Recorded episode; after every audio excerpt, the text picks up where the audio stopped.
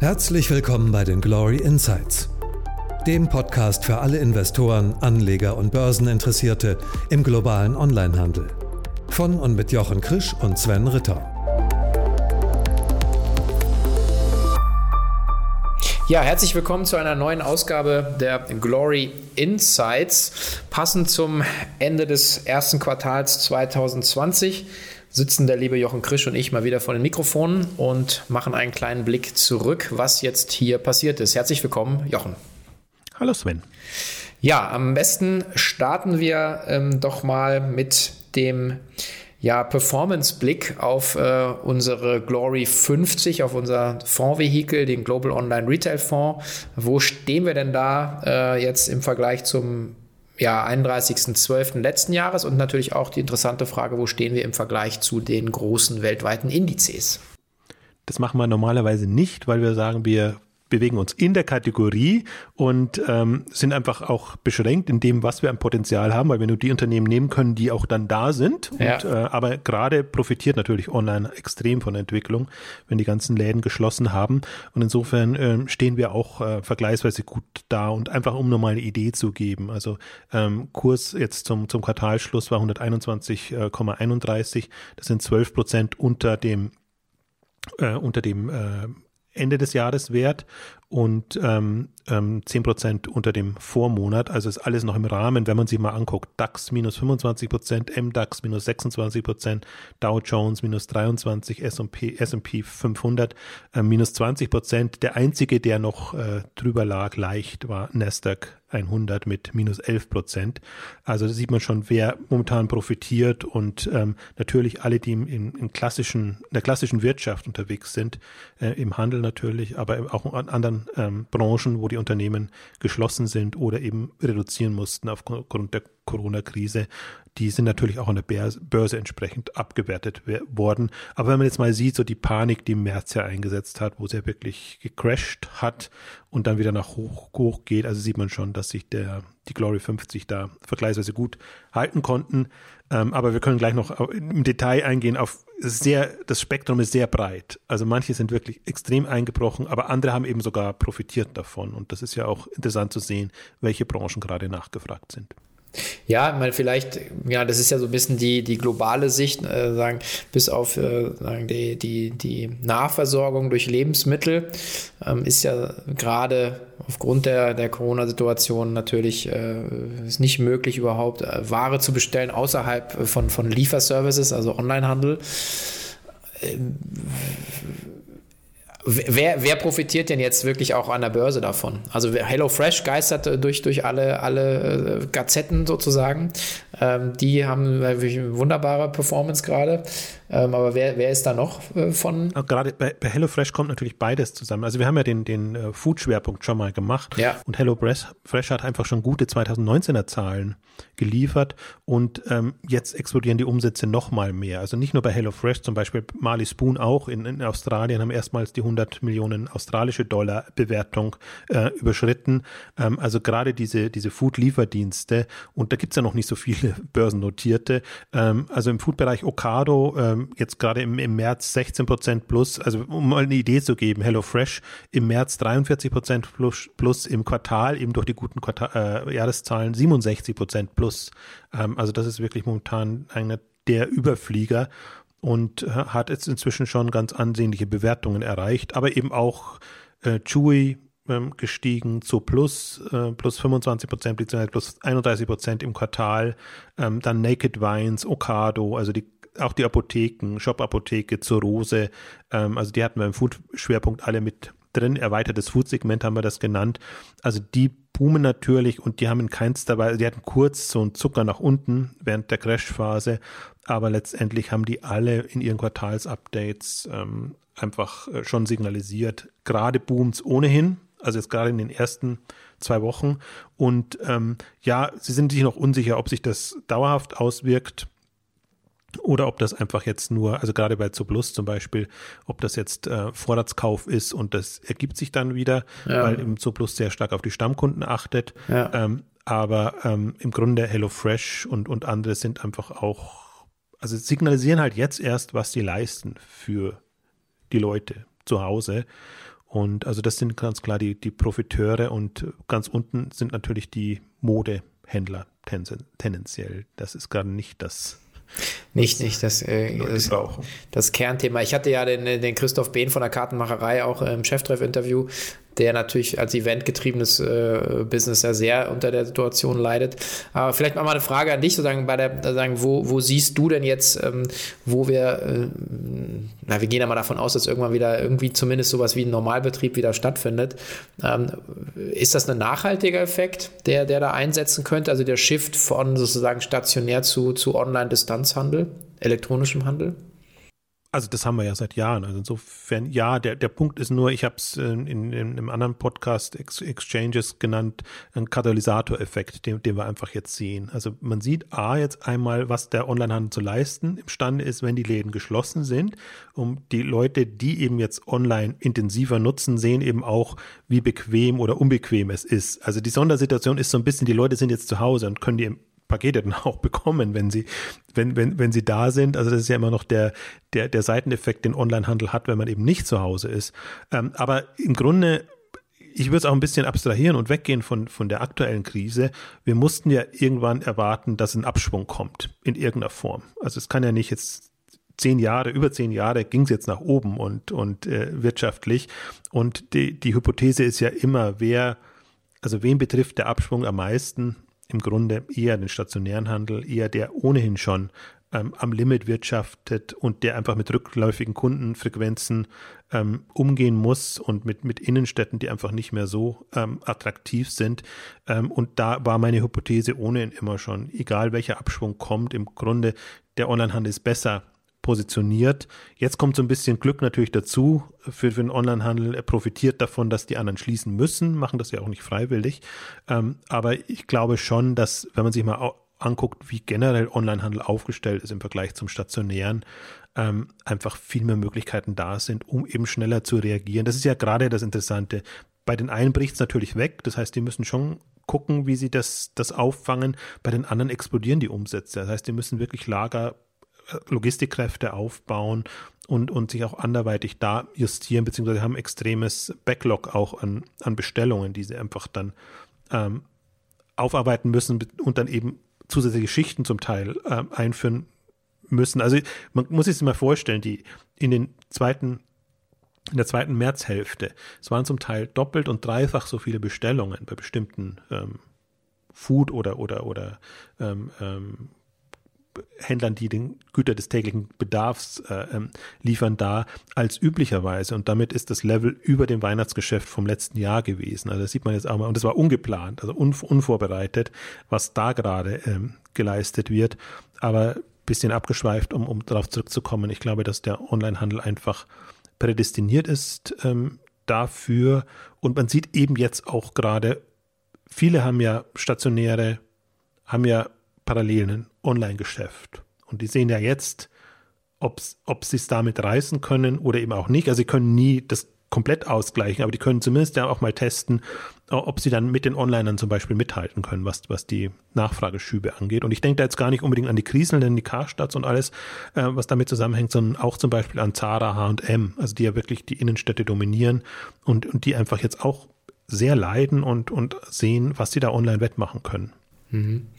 Ja, ich denke, dass, also es war ja auch ein bisschen unsere, unsere Idee mit diesem, mit diesem, äh, mit diesem Index, dem Glory 50 jetzt und, und dem, dem Investment-Vehikel an diesem, an diesem langfristigen Trend da eben auch zu partizipieren und, äh, und der ist ja, ist ja ungebrochen. Ich meine, es ist jetzt so ein bisschen so, der, der fühlt man sich so ein bisschen wie so ein, wie so ein Krisengewinnler. Auf der anderen Seite, ähm, die, der, der, diese Tendenz, wie du es gesagt hast, der Shift war ja schon immer da.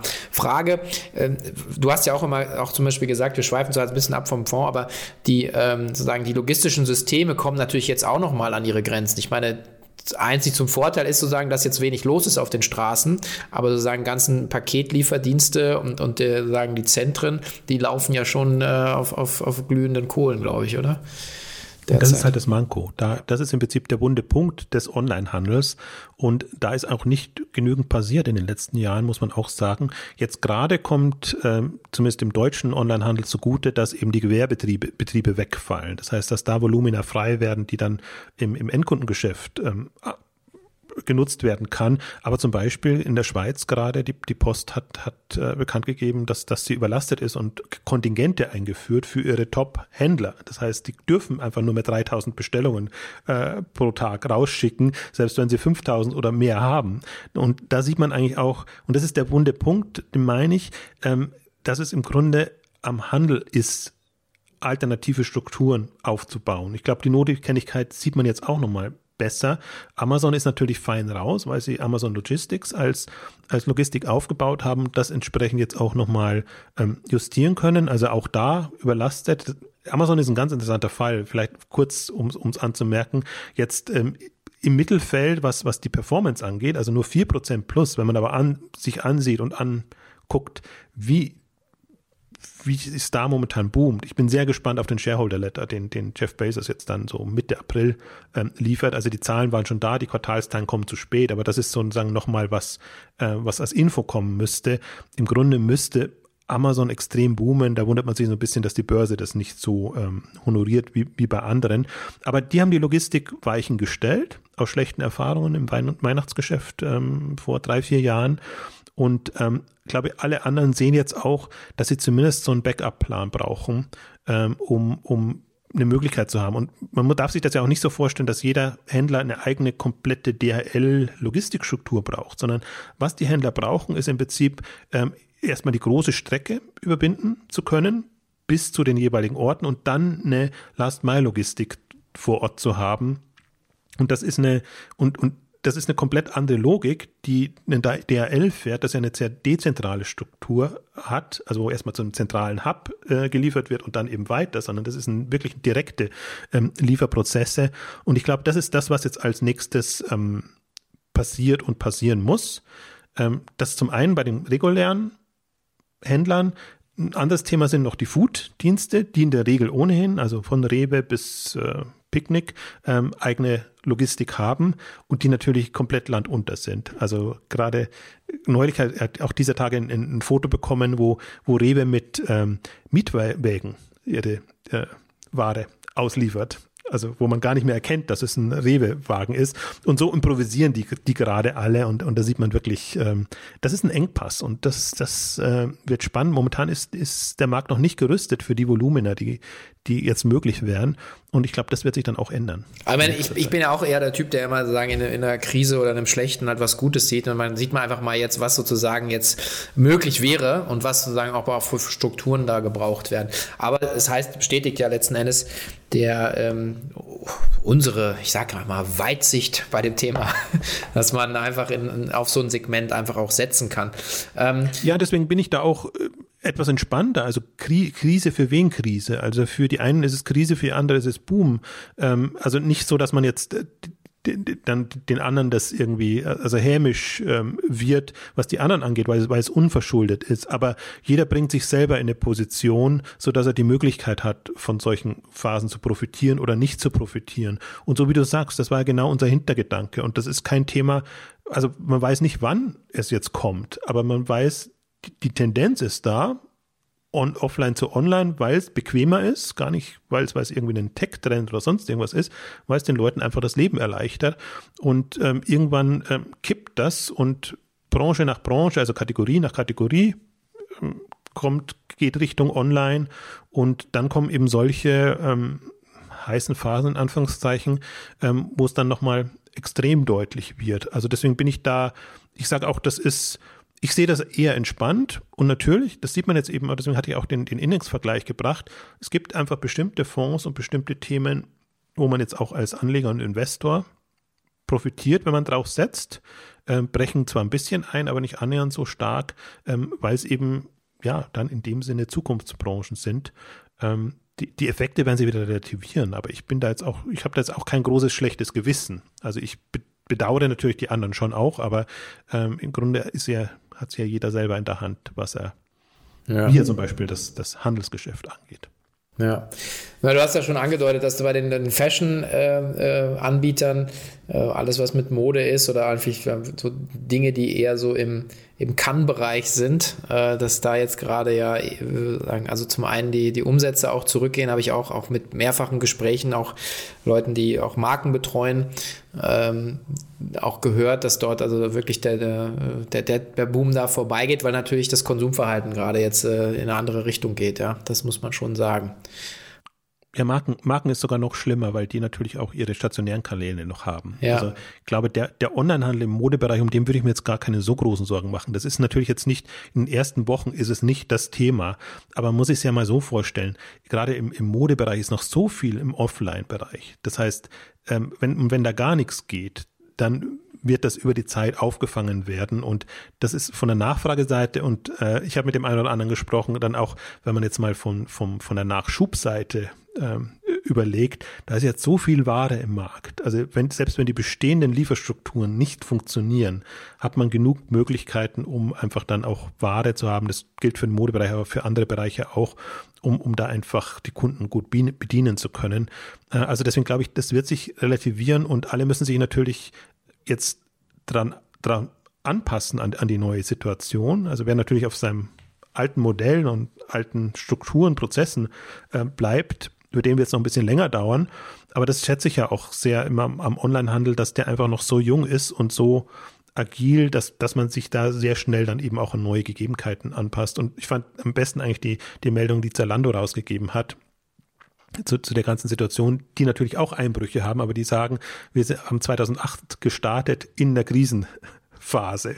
Und im Grunde, wenn, wenn wir von etwas geprägt sind, dann von, von solchen, solchem Moment. Und das, glaube ich, zeichnet den gesamten ähm, Onlinehandel auch aus, dass der sehr ähm, ja, noch mit allen möglichen Risiken und Unsicherheiten rechnet. Ja, ja, ist auch spannend. Ich hatte letzt mit äh, Dirk Hörig telefoniert von Commerce Tools, schöne Grüße an dieser Stelle. Da meinte er zu mir so, ja Sven, du hast doch, das ist doch schon die dritte Krise, die du durchmachst. Und wir hatten mit So Plus ja auch die 2000, 2001er äh, Zeit überstanden, jetzt dann 08, 09 und jetzt, also äh, ja, also sagen wir so, ich freue mich nicht drauf, jedes Mal wieder sowas zu erleben, aber man kommt natürlich schon, äh, schon irgendwie, irgendwie da durch. Vielleicht ähm, können wir auch noch mal kurz äh, rausgreifen. Wir haben ja auch, auch drei neue Kandidaten äh, äh, jetzt reingenommen. Zwei Chinesen und jemand aus Afrika. Also vielleicht ja. magst du da ein bisschen was zu sagen. Und zwar aus sehr unterschiedlichen Gründen. Ähm, und zum Teil, also wir haben sie mit sehr geringer Gewichtung reingenommen, weil, weil das ist wirklich, ähm, ich meine, sie sind schon lange an der Börse und sie haben, in dem Fall war es fast der Grund, sie haben ihre Abstürze schon hinter sich, ähm, wie das meistens so ist, mit, mit guter Bewertung dann an die Börse gegangen und dann noch nach einem halben Jahr oder Jahr ähm, erreichen sie eigentlich ein Level, wo man sich fragt, ja, warum sind die jetzt so total äh, niedergeprügelt, also so wie sie am Anfang zu hoch waren. Und ähm, zum Beispiel Jumia haben wir eigentlich allein aus dem Grund reingenommen. Das ist Afrika, afrikanische Internetgeschäfte unterschiedlichster Art, die unter dem Label laufen. Ähm, äh, inzwischen muss man sagen, ehemalige Rocket ähm, Gründung und Beteiligung, ähm, aber deckt eben den Markt ab. Und Afrika sind wir ja im Grunde gar nicht präsent und es gibt auch noch kaum börsennotierte Unternehmen in dem Bereich. Ähm, deswegen haben wir das, wie gesagt, zu einer sehr gerichten Gewichtung reingenommen. Und Mogu und äh, Run ähm, sind zwei chinesische Unternehmen, die auch schon vor einer Weile an die Börse gegangen sind.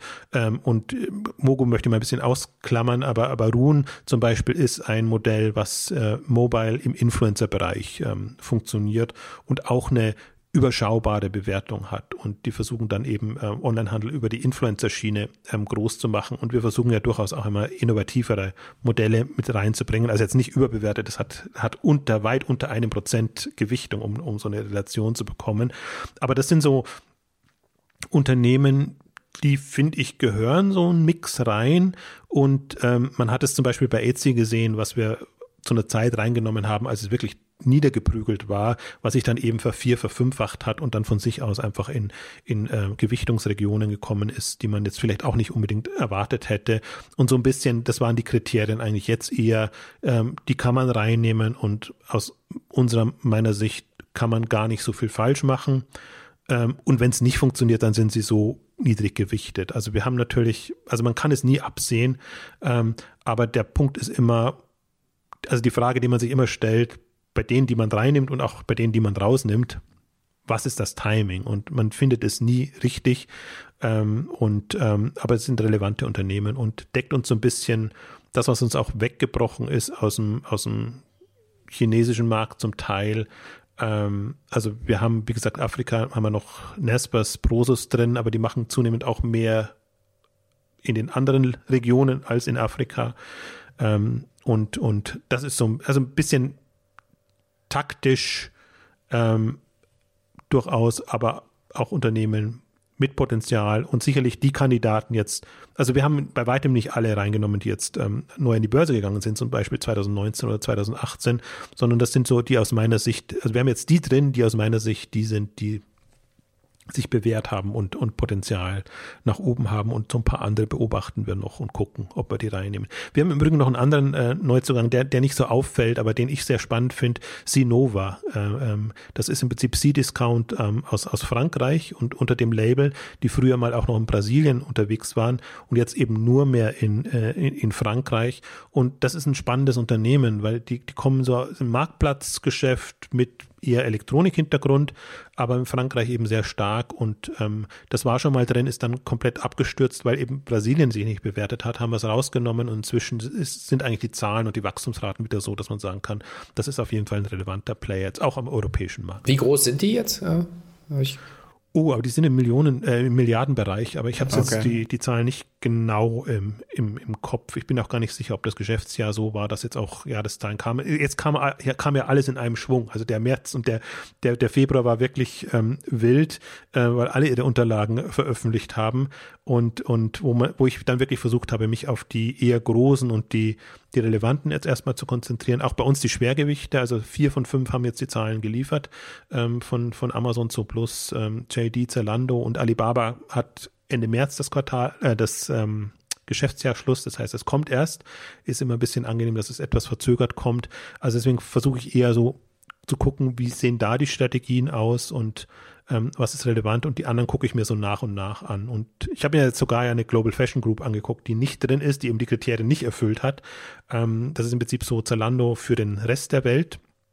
Auch eine Rocket-Beteiligung, die aber zum Beispiel eine spannende Mobile-Strategie dann hat. Also die, die sind aber weder in der, also weder im Wachstum noch im Bottomline eh nicht. Ähm, ähm, schon so relevant, dass man sagen würde, die muss man unbedingt drin haben, zumal wir im Modebereich wirklich sehr, sehr gut vertreten sind. Also wir haben jetzt, ja, also sechs, sieben, acht Modehändler drin ähm, und gerade ohnehin nicht. Also gerade muss man ohnehin nicht auf Mode setzen, hatte ich ja schon angedeutet. Ja. Okay. Naja, also mit 37 äh, Unternehmen im Portfolio oder im Index jetzt äh, sind wir noch äh, immer noch auf dem Weg zu den 50. Ähm, aber das zeigt ja auch, dass, äh, dass, dass das Segment atmet. Es ist sehr dynamisch. Ähm, sagen wir ja auch immer offen, dass äh, noch nicht alles sozusagen die, die Winner sind, aber es ist äh, extrem viel Potenzial und es ist ja eben auch, wie du von auch beschrieben hast, ist nochmal das Etsy, Mercado Libre, auch ähm, immer wieder ähm, schöne Unternehmen drin mit extrem viel Überraschungspotenzial auch nach oben, ähm, gerade in der Bewertung. Also das ist ja auch das, das Schöne auch an dem, an dem ganzen Thema, muss man sagen. Absolut, die Pipeline ist halt jetzt ein bisschen dünner geworden. Also es gibt halt schon noch schöne Kandidaten. Mai Theresa ist jetzt selbst ein Börsenkandidat, nachdem Neiman Marcus, die mussten jetzt, ähm, glaube Schutzschirmverfahren oder, oder Insolvenz ja anmelden, aber äh, sie wollten Mai Theresa schon lange verkaufen. Das hat man sich tendenziell am Ende eher entschlossen, das an die Börse zu bringen, was gut wäre. Es ist genau so ein Kandidat, ähm, den wir gerne hätten, weil es sich Unternehmen Markus gut entwickelt hat und ähm, hat halt diese Phase jetzt im Private Equity unter Umfeld, aber eigentlich mit einem stationären Zusammen ganz gut überstanden. Also das ist ein Kandidat. Ähm, andere, die machen eher Private Equity als Börsengang. Die Hut Group ist für mich so auch jetzt über eine Milliarde an, an, an Umsatz in, in UK im Beauty-Bereich. Das sind schöne Kandidaten, die hätten wir auch gerne im, im Fonds drin. Und das Ziel ist es natürlich schon bald, auf, auf 50 zu kommen und dann, sobald die 50 voll sind, einfach auch wirklich Kriterien zu definieren und zu sagen, die bleiben drin ähm, andere werden ersetzt und dann sind wir eigentlich wirklich so in der Phase, dass wir sagen, wir haben eine, eine, eine substanzielle Glory 50, ähm, die einfach dann qualitativ immer noch zulegen kann. Momentan versuchen wir das auszugleichen, indem wir das sagen, wir nehmen nicht partout 50 rein, sondern eben nur die, jetzt in dem Fall 37, die wir relevant halten und haben jetzt eben auch noch so Beteiligungsgesellschaften, Holdings, Holdingunternehmen drinnen, wie Brosos, wie, wie Nespers, ähm, wie Kinnevik, ähm, die wir dann auch rausnehmen würden, wenn wir wissen, wir haben einfach Handelsmodelle äh, in, als Alternativen. Also das sind, das sind wir momentan noch ein bisschen ähm, in Anführungszeichen gehandicapt, ähm, dass, dass, dass da noch keine Alternativen gibt. Aber das sind Baustellen, wo wir wissen, die, die, die, die oder die Themen, das sind Themen, wo wir wissen, die lösen sich dann, ähm, wenn es eben genügend Nachschub gibt. Und ich glaube, das ist ja auch der, der Effekt jetzt. Also wir sehen jetzt auch, ich tracke das ja nach wie vor auch die Unternehmen, die die Umsatzmilliarde erreichen, obwohl sie noch nicht an der Börse sind. Da haben wir eben einen, einen Cool Blue in, in Holland, ich habe schon gesagt, die Hut Group, äh, wir haben im Prinzip Digitec Galaxus in, in der Schweiz. Und selbst in Deutschland kommt jetzt Notebooks billiger langsam Richtung äh, Umsatzmilliarde, einen Thumann äh, im, im Musikgeräte. Also man sieht einfach, es sind unheimlich viele starke Unternehmen da.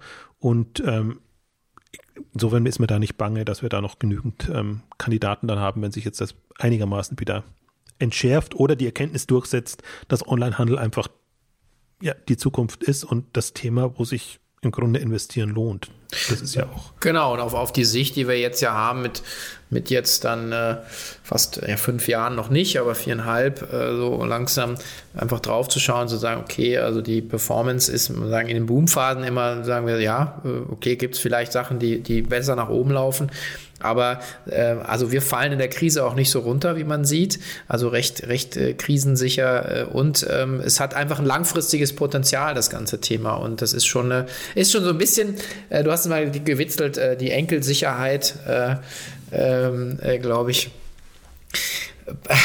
die, die, wer, finde ich, an dieser Stelle äh, ist die schon gegeben, dass man sagt, also meine Kinder, ja, sage ich auch immer, sind investiert, dadurch sind sie auch sehr interessiert auf einmal an Bördenthemen und schauen auch immer nach, weil ich einfach glaube, dass in zehn Jahren man äh, oder in fünf Jahren man an dem Thema einfach äh, nach wie vor Freude haben würde und nicht sagen würde, oh Gott, was war denn das für ein Klump, äh, weil einfach der, der, der Megatrend in dem Thema und in der, in der Konsumbewegung und in allem, was auch Mobile, was du ja auch immer sagst, das, das untermauert ja äh, die, diese Bewegung einfach nachhaltig. Ja, das ist so witzig, dass, dass du es nochmal sagst, weil die Enkelsicherheit genau aus dem Grund war, dass eben etabliertere äh, Investoren das eben nicht als enkelsicher äh, Ja, genau. Haben. Ich habe jetzt, ich habe jetzt gerade die ganze Zeit nach dem, nach dem, der, der es gesagt hat, fällt es gerade nicht ein. Haniel war das. Haniel mit H, das die, war's, genau. Die sich aber komplett gedreht haben. Also die waren ja lange im Metro und, und, und Sachen drin und es hat sich alles gar nicht so schön bewährt und haben irgendwann dann doch gesagt, okay, wir, dann plötzlich gab es ein Inkubatormodell oder eine Beteiligungsgesellschaft im Online-Bereich und ähm, also da hat sich dann die, die Meinung dann doch geändert.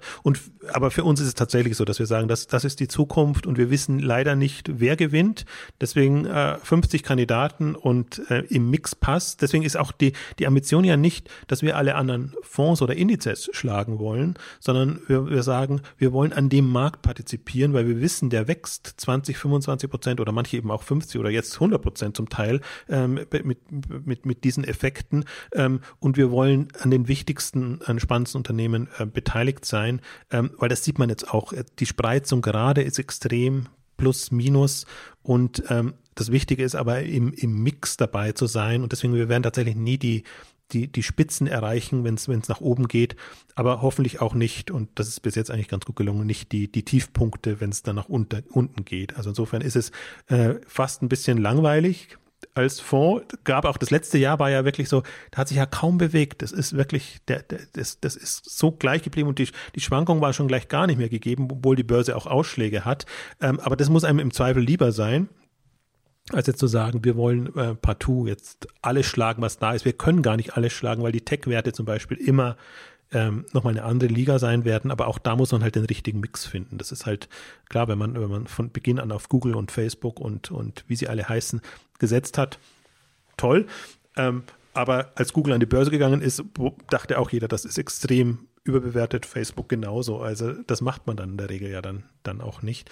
Deswegen bleiben wir lieber bei unserem Leisten. Und, äh genau, und, und äh, das ist ja auch jetzt äh, vermessen, dass jetzt jemand 100% seiner äh, Anlagestrategie jetzt auf ein Vehikel setzt, aber ich glaube, es ist eine sehr, sehr gute Beimischung, insbesondere wenn man sich für das Thema interessiert. Man kann sich ja immer nur sagen, warum kommen die ganzen Zalando-Pakete nach Hause oder äh, das ist ja auch eine Art und Weise von diesem, von diesem Trend einfach mal daran so zu partizipieren. Und insofern sind wir weiterhin äh, bullish, nicht nur aufgrund der ja, etwas absurden Situation gerade, sondern auch im langfristigen Trend. Genau, damit sind wir auch eigentlich schon durch. Fast 30 Minuten. Da würde ich fast sagen, wir äh, schließen unsere Glory Insights heute mit dem Rückblick auf das Q1 und äh, sind sicher bald wieder bei euch mit aktuellen Themen. Vielen Dank, Jochen. Danke dir. Tschüss.